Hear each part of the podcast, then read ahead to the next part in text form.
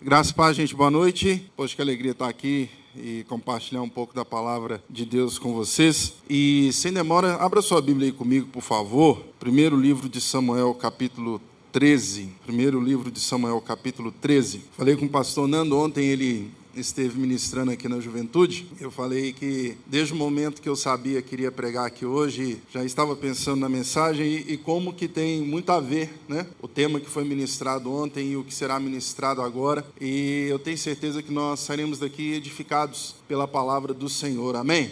1 Samuel capítulo 13 diz assim, a partir do verso 1. Saul tinha 30 anos de idade quando começou a reinar e reinou sobre Israel 42 anos. Saul escolheu três mil homens de Israel, dois mil ficaram com ele em Micmas e nos montes de Betel, e mil ficaram com Jonatas em Gibeá de Benjamim. O restante dos homens ele mandou de volta para suas tendas. Jonatas atacou os destacamentos dos filisteus em Gibeá, e os filisteus foram informados disso. Então Saul mandou tocar a trombeta por todo o país, dizendo: Que os hebreus fiquem sabendo disto. E todo Israel ouviu a notícia de que Saul tinha atacado o destacamento dos filisteus, atraindo o ódio dos filisteus sobre Israel.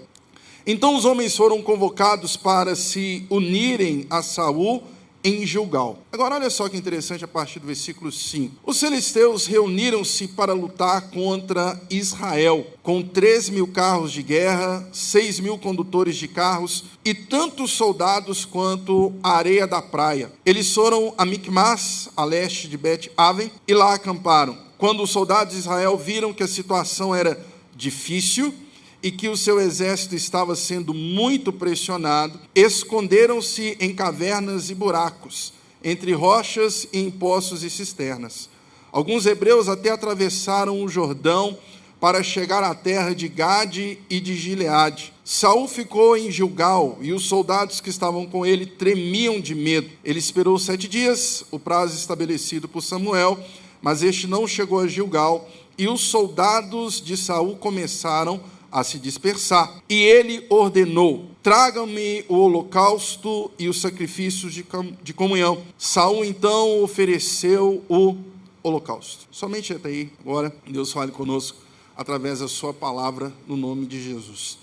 Eu quero falar com você hoje sobre algo muito comum nos nossos dias. O que, que é desespero? Desespero. O que, que é desespero? Os cruzeirenses sabem muito bem do que, que eu estou falando. Eu digo porque eu sou cruzeirense, né? a gente sabe o que é desespero. O que é desespero? É não ter esperança. É não ter esperança. Um dos conceitos de desespero é você olhar uma situação adversa e não conseguir enxergar nenhuma saída. Nenhuma.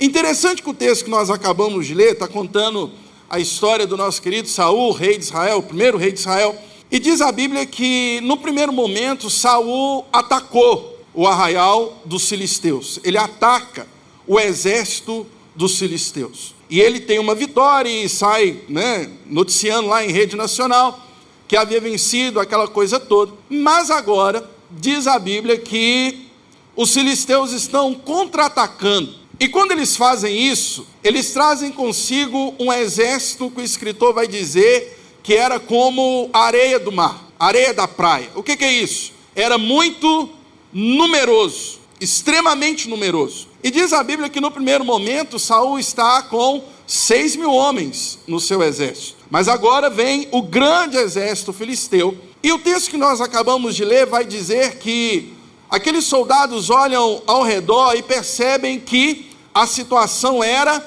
difícil. A situação era difícil. Eles agora estão pressionados por todos os lados. E porque estão enfrentando uma situação difícil, estão pressionados, eles começam a ter algumas reações. A Bíblia vai dizer que eles tiveram medo. E porque tiveram, e porque tiveram medo, muitos deles vão se esconder. E aqueles que não se esconderam, muitos outros também fugiram. E o que, que isso tem a ver com a nossa vida? É porque muitas vezes a gente enfrenta determinadas situações que são extremamente difíceis. Coisas que nós olhamos e falamos assim: olha, isso aqui não tem jeito. Esse é o conceito de desespero. É olhar e falar que não tem jeito. Se não tem jeito para a situação, o que, que eu faço? Eu vou tentar então me preservar. Foi o que os soldados fizeram. Muitos esconderam, só que muitos outros fugiram. Agora, uma coisa interessante que nós lemos no versículo 9, diz que Saul, numa atitude até bem intencionada, ele oferece sacrifício. Uma das coisas que o desespero faz, ele desperta em nós a vontade de resolver. Mas o problema de resolver alguma coisa desesperado é que a gente se dispõe a fazer qualquer coisa. Só que tem uma grande questão. Ninguém resolve nada desesperado. A probabilidade de eu e você aumentarmos o nosso problema quando nós fazemos algo desesperado é muito grande. É muito grande. E a gente conversa com muitas pessoas, a gente convive com pessoas, a gente vê e ouve pessoas que estão desesperadas. Talvez você entrou aqui nessa noite e você também está desesperado ou desesperada. Mas ao final nós vamos orar aqui, e eu sempre lembro da oração do nosso querido Jeremias, lá em Lamentações capítulo 3, que ele diz o seguinte: Eu quero trazer à memória aquilo que me dá esperança. Eu quero trazer à memória aquilo que me dá esperança. E a minha oração é que nós não saiamos dessa noite desesperados, mas que nós possamos sair daqui esperançosos. Porque, a despeito de qualquer adversidade, nós ainda temos aquilo que pode nos dar esperança. Talvez você fale assim, pastor, mas está muito difícil, eu estou muito pressionado, então estou disposto a fazer qualquer coisa. Um conselho que eu te dou é: faça aquilo que o Senhor te falar para fazer. Faça aquilo que o Senhor te falar para fazer. E o desespero ele é tão interessante é, que ele cria argumentos para tentar se justificar. Ninguém entra em desespero à toa. Ninguém entra num estado de ansiedade extrema sem antes tentar justificar para si mesmo o porquê de estar fazendo aquilo. Eu não sei você, mas eu tenho muito hábito de discutir comigo mesmo de conversar comigo mesmo. E geralmente, quando tem algumas situações, algumas coisas, eu fico conversando comigo mesmo. Parece que tem um lado mais racional, um lado mais crente e um lado mais emocional, assim, conversando. Né? E o desespero, quando ele entra nessa conversa, ele tenta se justificar. Porque afinal ele vai falar assim: eu estou aqui para tentar te ajudar a resolver o problema. Então vamos entender aqui quais foram os argumentos apresentados por Saul de o porquê que ele fez o que ele fez. Se você puder voltar comigo aí, por favor, no texto, no versículo 10 diz assim: Quando terminou de oferecê-lo, Samuel chegou a Saul e foi saudá-lo. Aí lá vem o nosso querido Samuel. Perguntou-lhe Samuel: O que você fez? Saul respondeu: Quando vi que os soldados estavam se dispersando e que não tinha chegado no prazo estabelecido, e que os filisteus estavam reunidos em Micmas. Somente até aí, agora. Três argumentos que Saul apresenta para Samuel para tentar justificar a sua atitude desesperada. Irmãos, sabe qual é uma das grandes dificuldades que a gente tem? É que muitas vezes, a gente não tomar cuidado, a gente acaba confundindo desespero com fé. A gente acaba confundindo desespero com fé. Se você perguntasse para Saul, ele ia falar assim: não, mas eu ofereci o holocausto sem uma atitude de fé, mas não foi de fé, foi de desespero. Então ele fala três coisas aqui, nós podemos dar alguns nomes para elas. Ele diz assim: Eu vi que os soldados estavam dispersando. Vamos chamar disso aqui de os recursos estavam acabando. Uma das coisas que mais nos deixam desesperados é quando nós olhamos para a nossa vida e nós percebemos que os recursos estão acabando, não é assim? Conversa com muitas pessoas que você vai ver que uma das maiores razões de desespero que elas têm, de ansiedade, é que elas olham para a vida delas e percebem que estão sem recursos. Gente, o cara está lá com 6 mil homens, diante de um exército quase que infinito, e esses 6 mil homens ainda estão acabando. Por que, que muitas vezes a gente fica desesperado? é porque a gente coloca no recurso a confiança que a gente deveria colocar em Deus. Muitas vezes a gente fica desesperado Porque a gente coloca nos recursos a confiança que a gente deveria colocar em Deus. E se você pega a Bíblia de ponta a ponta, se você olhar na sua própria vida, você vai perceber que pouco nunca foi motivo para Deus não fazer muita coisa. Geralmente Deus faz muita coisa, é com pouco mesmo.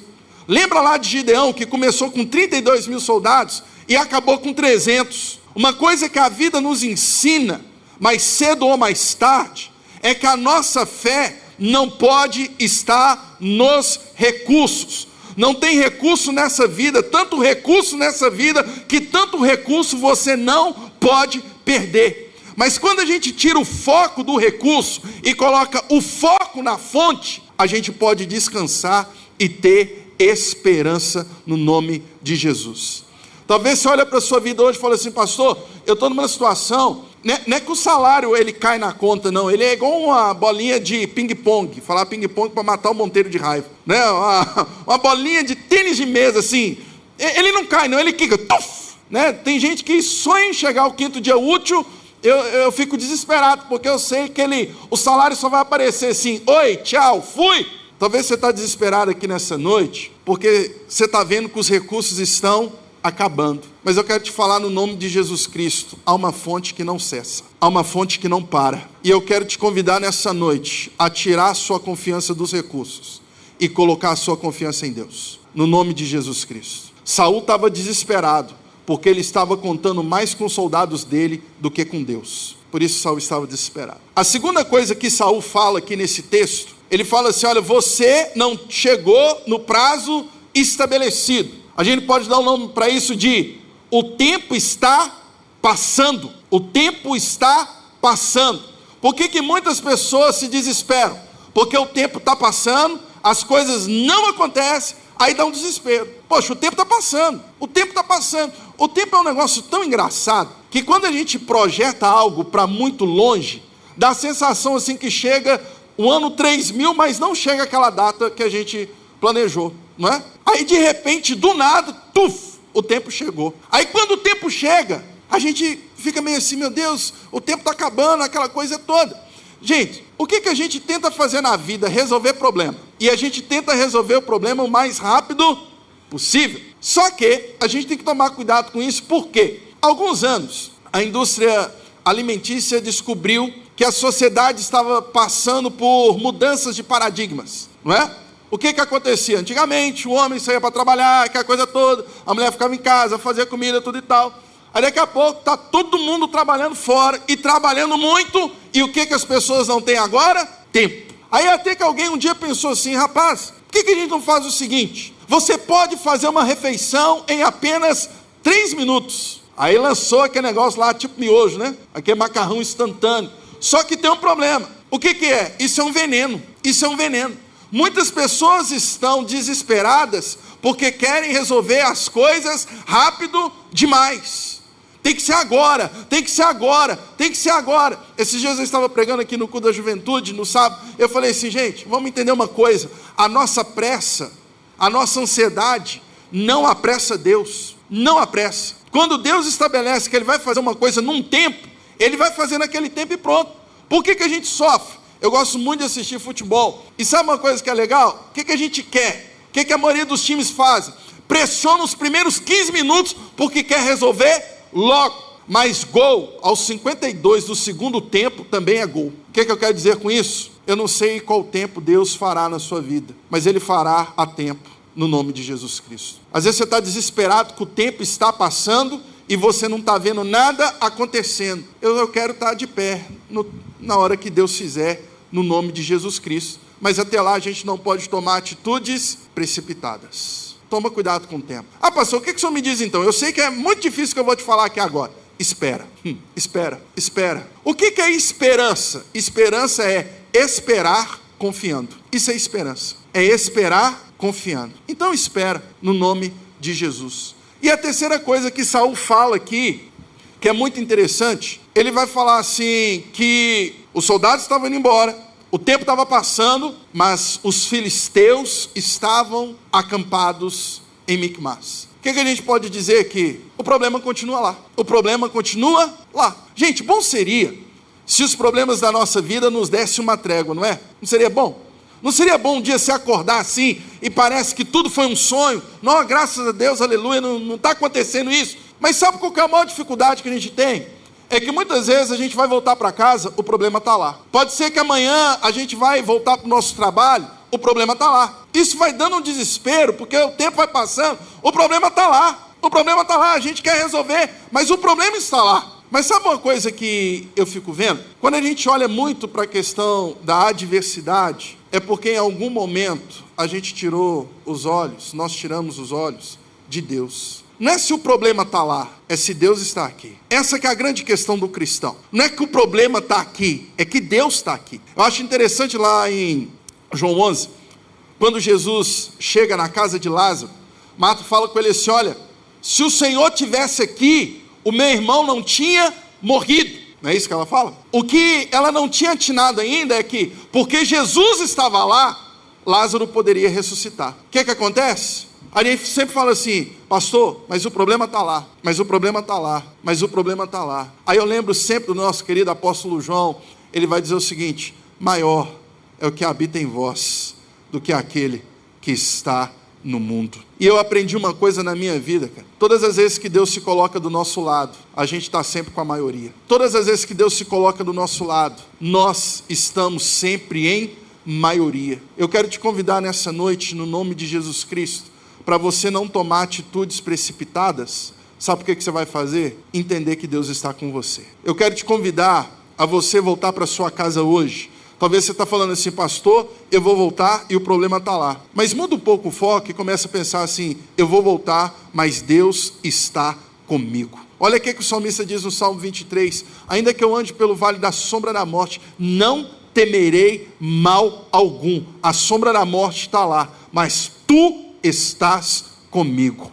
Pastor, o problema está lá em casa, mas Deus está com você. Pastor, meu problema está lá no trabalho, mas Deus está com você. Pastor, mas meu problema, mas Deus está conosco. Saul fala que ele fez o que fez porque os recursos estavam acabando, o tempo estava passando e o problema continuava lá. Agora veja, o texto continua. Se você puder ler comigo aí, versículo 12. Olha o problema do desespero. Ele vai dizer o seguinte: Pensei, agora os filisteus me atacarão em Gilgal. Mas só que o problema do desespero é que a gente começa a sofrer por problemas que a gente imagina e não necessariamente problemas reais. Qual era o problema de Saul naquele momento? Os filisteus estavam acampados. Eles tinham atacado Saul, o exército de Israel? Não. Saul está falando assim: eu tomei essa atitude porque eu pensei, eu fiquei imaginando.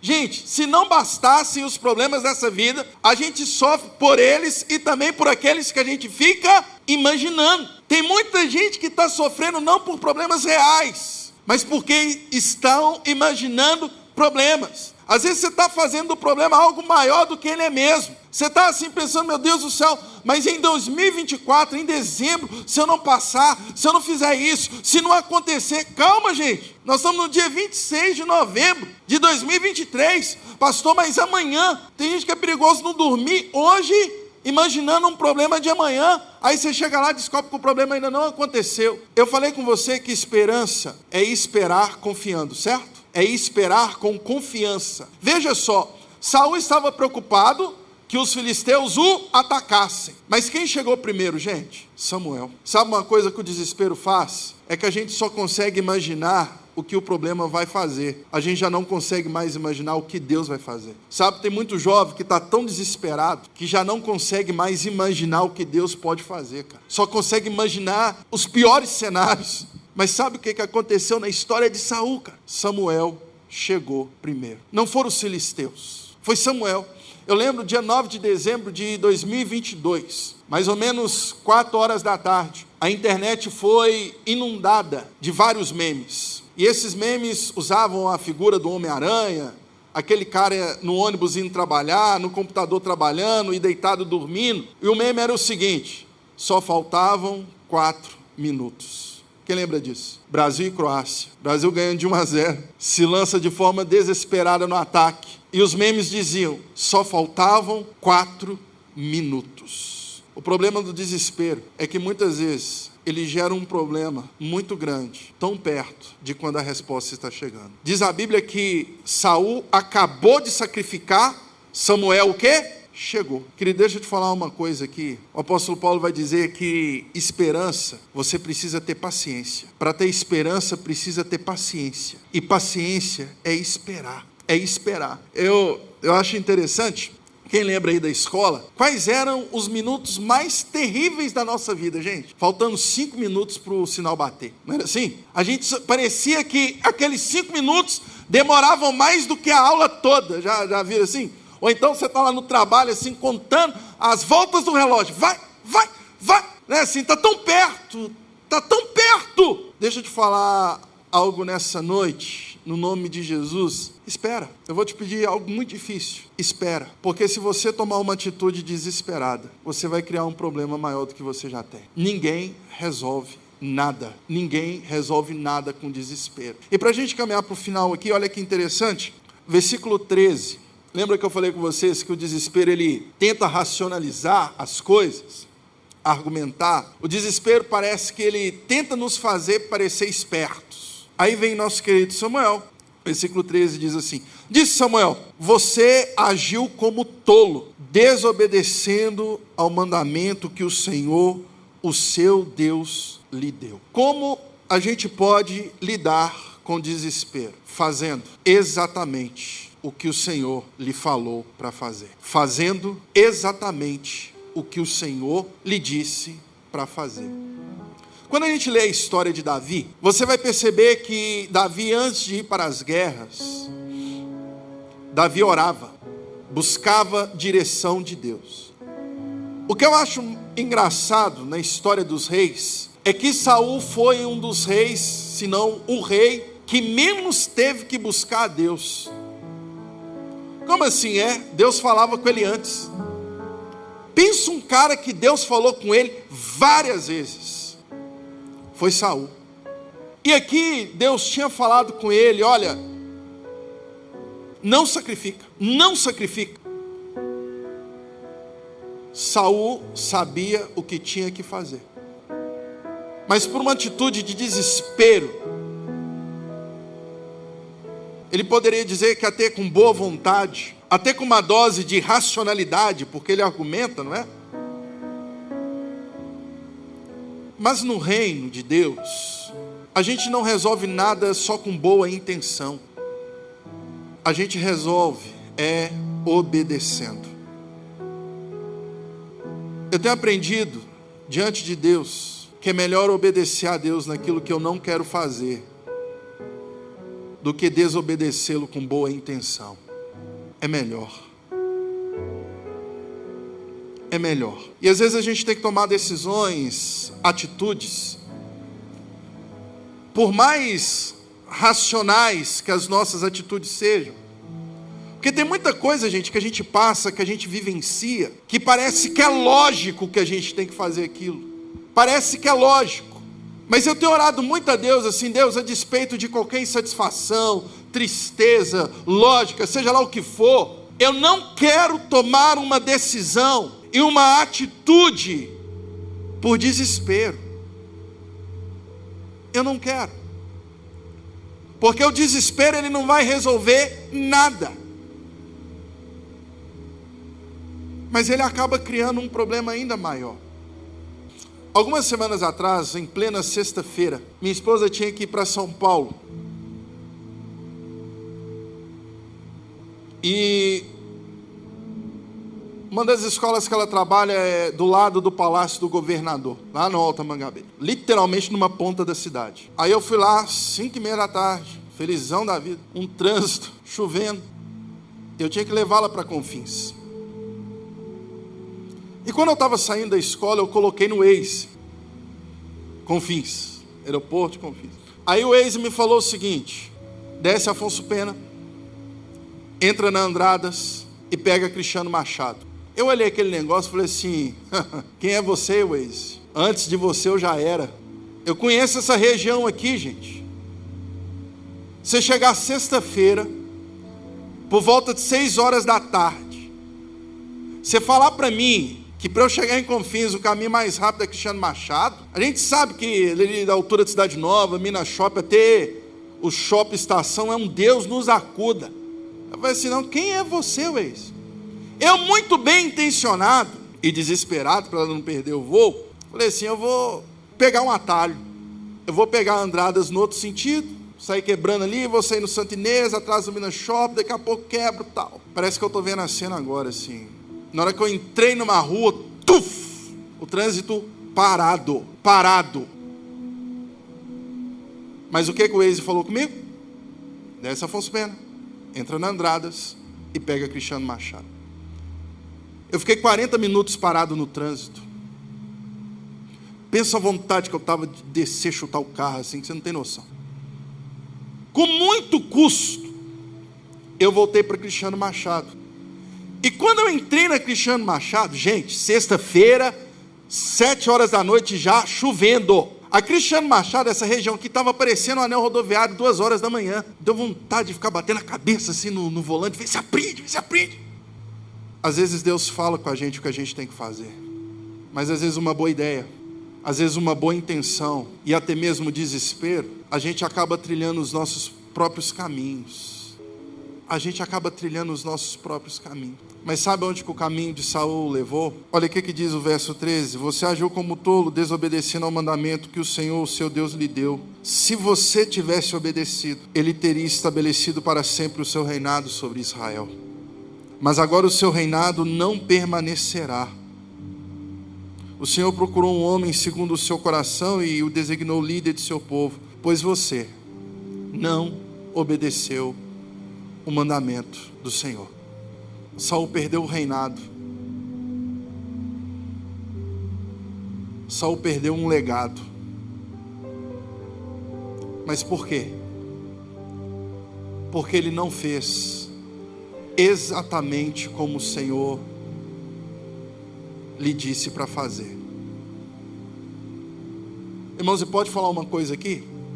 Desculpa a minha sinceridade. Muitas vezes a gente fica reclamando com Deus que a gente não sabe o que a gente tem que fazer. Desculpa, mas a maioria das vezes a gente sabe sim, a gente não quer fazer. Em algum momento a gente começa a argumentar com Deus que as nossas estratégias, os nossos planos, os nossos caminhos, as nossas escolhas, as nossas atitudes são melhores. E sabe o que é interessante de uma consequência? É que quando ela vem, ela não te pergunta se você estava bem intencionado ou não. Ela vem. Ela não te pergunta assim, mas você estava desesperado quando você fez isso? Ela vem. Ela simplesmente vem. Toma cuidado com o desespero. Porque você não vai resolver nada com ele. E você pode acabar criando outros problemas. Nós estamos vivendo tempos em que as pessoas estão desesperadas. Por que, que tem muita gente caindo em muito golpe na internet? Porque está desesperado. Ah, ganhar dinheiro fácil, não sei o quê. Eu prefiro obedecer a Deus sem querer do que fazer os meus próprios caminhos com boa vontade. E no nome de Jesus Cristo, nós vamos orar agora. E sabe qual vai ser a nossa oração? Para você não perder esperança porque quem perde esperança toma atitudes desesperadas. Não consegue ver saída, não consegue. Ah, pastor, eu estou pressionado. Ah, pastor, eu estou com medo. Eu sei, nós somos humanos. Aqui está falando alguém que já experimentou muito medo na vida. Aqui está falando alguém que já teve que tomar decisões pressionado. Mas eu tenho sempre pedido a Deus: Deus, pode até ter uma lógica. Eu posso falar que os recursos estão acabando. Eu posso falar que o tempo está passando. E eu posso falar que o problema ainda está lá. Mas Deus, eu quero confiar. Eu quero esperar confiando. Esperar confiando. Eu não quero ficar sofrendo com problemas imaginários. aí a gente já nem consegue mais imaginar que Deus pode fazer. Você pode se colocar de pé? Eu quero orar com você nessa noite, porque Deus nos chamou para a esperança. O legal de ter esperança é que a gente não precisa agir de forma desesperada. A gente não se entrega ao desespero,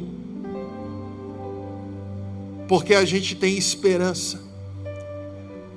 Irmãos, eu não sei você, mas de uns tempos para cá, nos últimos anos assim, a gente vê os noticiários e é tanta pancada, não é? É uma guerra que começa ali, outra que está estourando ali, e fica a gente lá fazendo testes com mísseis, com bombas, e fala de uma nova variante, e isso, aquilo outro, e governo isso foi eleito, e governo isso foi deposto, e a temperatura aumenta, e gelo derretendo, e. Mas sabe o que é legal de ser cristão? é que a gente tem uma esperança, e a gente sabe, tem a confiança de que tudo vai terminar bem. A gente tem a esperança de que um dia não haverá mais morte, nem dor, nem tristeza, nem doença, nem guerra, nem sofrimento.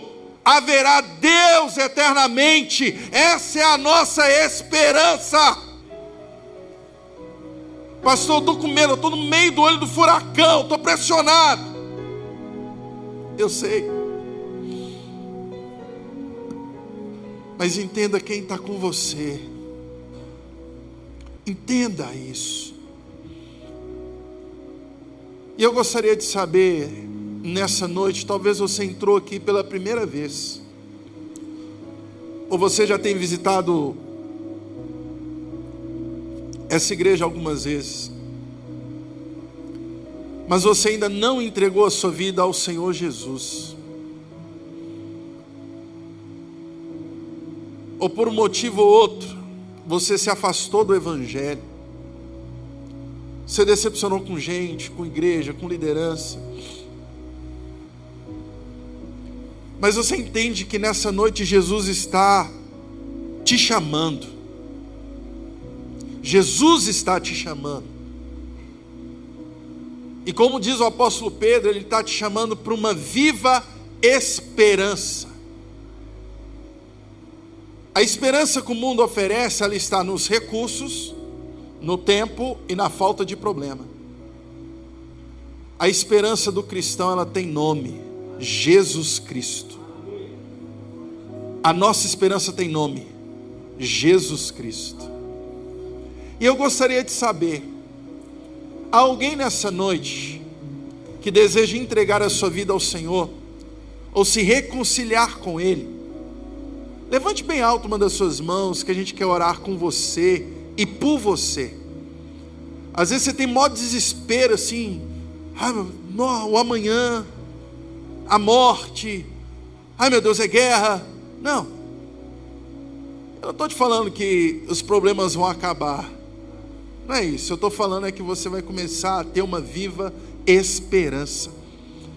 Há alguém nessa noite que deseja entregar a sua vida ou se reconciliar com Ele? Levante bem alto em uma das suas mãos que a gente quer orar com você e por você. Talvez você entrou aqui nessa noite desesperado, desesperada, eu não sei. Ninguém está aqui para olhar o teu cabelo, a tua roupa. A gente está aqui para compartilhar uma esperança com você. Há alguém nessa noite que deseja entregar a sua vida ou se reconciliar com Ele, levante aí bem alto uma das suas. Você não precisa ter vergonha, cara. Você está no meio de gente comum como você. Você que nos assiste também, aparece o um número aí na sua tela que você pode entrar em contato agora. Pela última vez eu pergunto: há alguém que nessa noite deseja entregar a sua vida ao Senhor Jesus ou se reconciliar com Ele? Levante aí a sua mão, que a gente quer orar com você, a gente quer te dar um abraço. Não? Amém. Se for esse o teu caso, Deus te abençoe que você tenha outra oportunidade. Agora eu quero orar com a igreja. que, que você vai orar, pastor? Saul era um homem de Deus. E ele ficou desesperado. O desespero não escolhe a cor da sua pele. O desespero não escolhe o seu cargo, o seu salário. Ele vem. Eu gostaria de lançar um desafio aqui nessa noite. Eu gostaria de chamar toda a igreja aqui à frente. Para a gente orar juntos. Porque a esperança do cristão ela tem uma característica também, ela é uma esperança comunitária. Você, sai do seu lugar, vem cá, nós vamos orar. Pedir os pastores para sair no meio de vocês, impondo as mãos. E a nossa oração é que vocês tenham esperança. Os músicos vão ministrar uma canção e você ir no seu lugar. Talvez você está desesperado, desesperada. Você tem que tomar decisões e decisões acarretam atitudes. Talvez você está bem intencionado. Talvez você está argumentando com você mesmo que você precisa estar do jeito que você está. Mas nessa noite é uma noite de renovo e renovo da esperança, da fé, da confiança em Jesus Cristo fazer a tua oração, que já nós vamos orar juntos. Oh Jesus.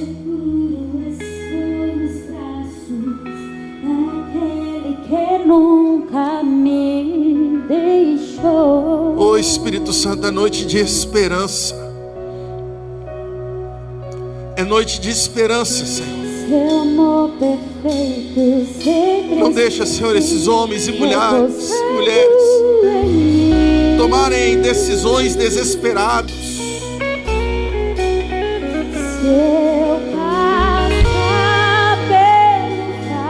Recursos estão acabando, Deus. O tempo está passando. E o problema continua lá. Pois eu sei que essa Mas o Senhor está aqui, Jesus.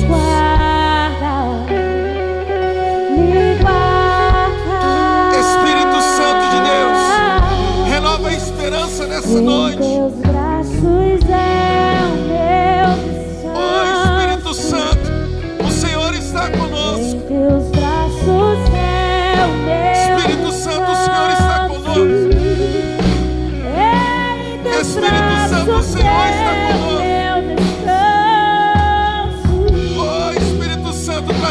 meus braços.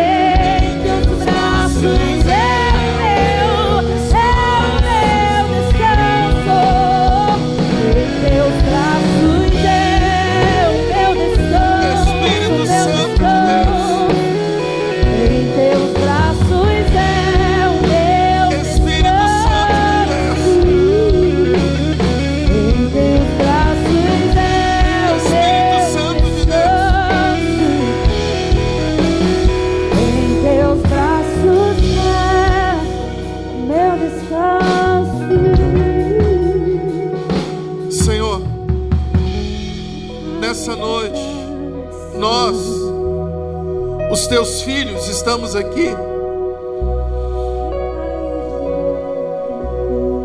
Às vezes a gente tem medo, Jesus. Às vezes a gente se sente tão pressionado que a gente esconde, que a gente foge, ou até mesmo tomamos atitudes desesperadas. O Senhor, nós te pedimos nessa noite, não permita que as adversidades sufoquem a nossa esperança. Não permita que a falta de recursos sufoque a nossa esperança. Não permita que o passar do tempo sufoque a nossa esperança. Não permita, Deus, que a presença de adversidades, coisas tão difíceis, sufoque a nossa esperança. Porque nós queremos trazer à memória aquilo que nos dá esperança. E o que nos dá esperança é a Sua palavra. O que nos dá esperança é a Tua presença. Espírito Santo de Deus, aquieta corações aqui nessa noite.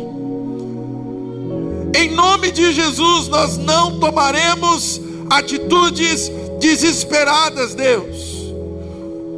Não nos deixe tomarmos atitudes desesperadas. Por mais que estejamos até mesmo bem intencionados. O que nós queremos fazer é exatamente o que o Senhor falou para nós fazermos. Ajuda-nos, ensina-nos a esperarmos em Ti. Ajuda-nos, ó Deus, a confiarmos em Ti. Ajuda-nos, ó Deus, a termos paciência. Ajuda-nos, Senhor. Ajuda-nos, Deus. Ajuda-nos. Olha as decisões que temos que tomar ainda esse ano. Eu te peço, Deus, dê a direção para cada um. Dê a direção para cada uma, Senhor e nos ajude a obedecer. Nos ajude a obedecer, Deus, mesmo que a gente não queira, mesmo que a gente não queira, porque vontade boa, perfeita e agradável é só a Sua. Eu sei, Deus, que muitos de nós já sabemos o que nós temos que fazer. Muitos de nós já sabemos o que temos que fazer. Então eu te peço nessa noite, nos dê a coragem, a força, a fé, a humildade para fazermos o que precisa ser feito, certos de que ao seu devido tempo o Senhor fará tudo aquilo que o Senhor disse que fará. E nós, como igreja do Senhor, nós glorificamos o teu nome.